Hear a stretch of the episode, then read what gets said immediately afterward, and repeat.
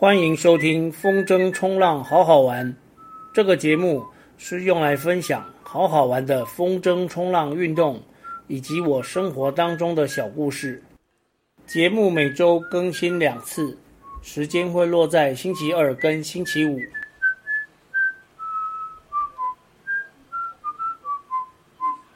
四十八集白沙湾，这一集录制的时间是九月九日。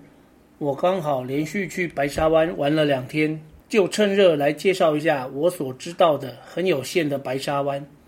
为什么说很有限呢？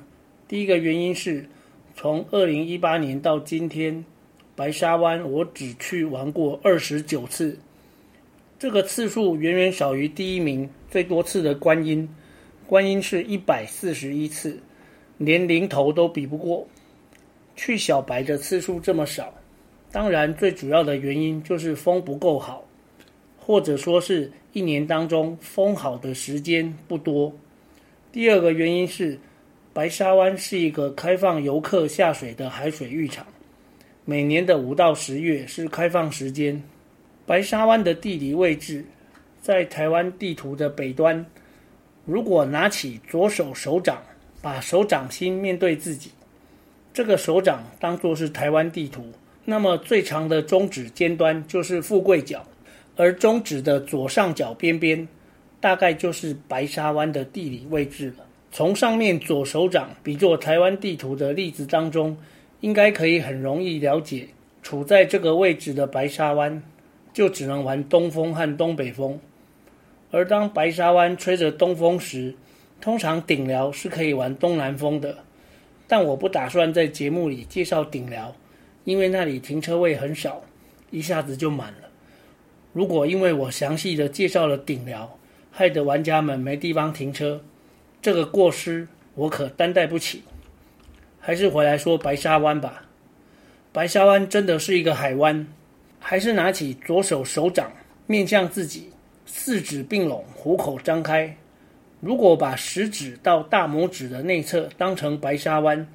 那么整只大拇指就是礁石区，食指的第三指节一直到生命线的起点，那一段就是海水浴场的警戒绳范围。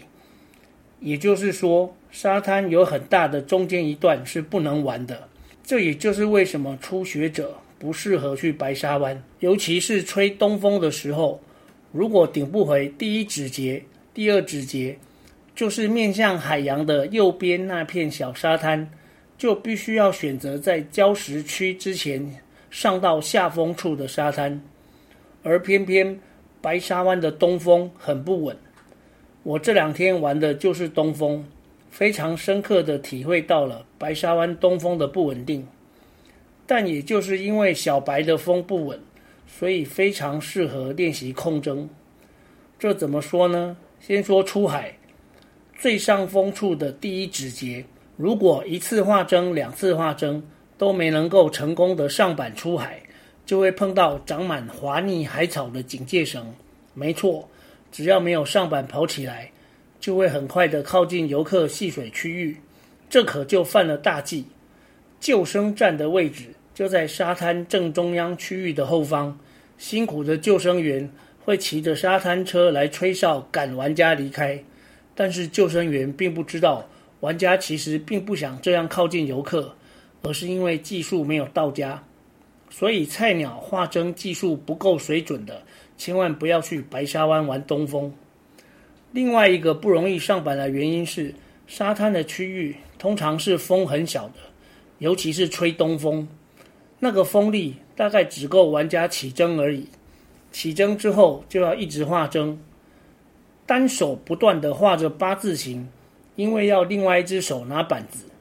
这一手画针，一手拿板子，还要快速地往海的方向移动。上板从十二点往三点方向画是不够力量上板的，必须从十点画到两点，然后很快地拉回来两点，再画一次。也就是说，第一次画针从水里上到板子上。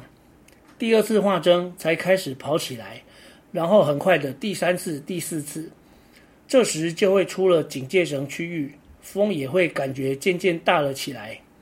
刚刚说的是出海的化筝练习，但出海之后还有第二个挑战，那就是白沙湾有一个带状无风的区域。当玩家好不容易出海，感觉风变稳了，可以不用一直化筝了，但过不久就会觉得怎么没风了，然后又要开始画针，不过画个四五次，就又会开始有风。其实只要观察海水的皱褶状况，就知道没风的区域很短，画个几下针也就过去了。但要小心的是，不要在没风的地方吊针，这会很难起针，因为海流的方向跟没风的带状区域是平行的。所以在白沙湾玩东风，一发觉风变小，应立刻观察海水的皱褶，如果海面变得很光滑，赶快转向回岸，以免吊针起不来，漂流到灵山鼻。也有的玩家会等十一月拆掉警戒绳之后，才去白沙湾玩东北风。以角度来说，白沙湾的东北风可以吹进沙滩区域，上上板也相对容易，靠岸时候也不需要一直画一直画，更不用担心弄到游客造成赔偿问题，也给救生站带来麻烦。玩家自律，自我要求，小心小心再小心，别弄到游客，弄到白沙湾禁止玩风筝冲浪，那可就成为千古罪人。台湾在海域油气这一块算是先进国家，就是出了事情先禁止下水再说。像沙轮一禁就是十年。总之，想要在白沙湾玩风筝冲浪，要具备一定的控筝能力。尤其是玩夏天的东风，出海化筝要快很准，稍有迟疑就会靠近警戒绳。出海后还要小心无风带以及有点强的海流，随时注意是否有消风的迹象，感觉快消风不要迟疑，立刻转向回岸，大侧顺上沙滩。如果在白沙湾都能全身而退，那也算是一个有一定水准的玩家了。这一集的白沙湾就介绍到这里，我们下集再见。